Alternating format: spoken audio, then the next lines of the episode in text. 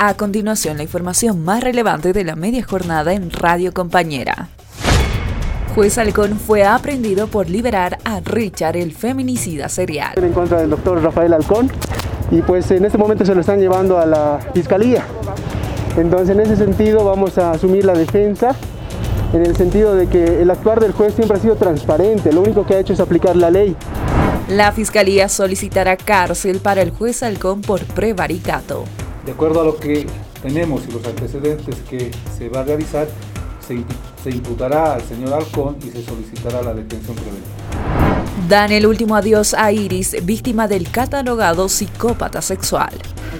Sí, le tiene que proceder a su cárcel, cárcel tiene que ver cómo va a liberar a, la, a semejantes asesinos.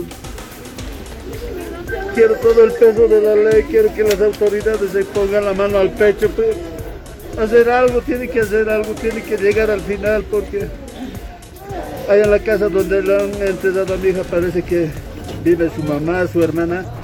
Expediente de Richard por el primer asesinato desapareció y su cómplice aún se encuentra en libertad. Que tenemos pendiente en ese caso en el cual este señor ha sido condenado a 30 años sin derecho a indulto, una situación aún más irregular.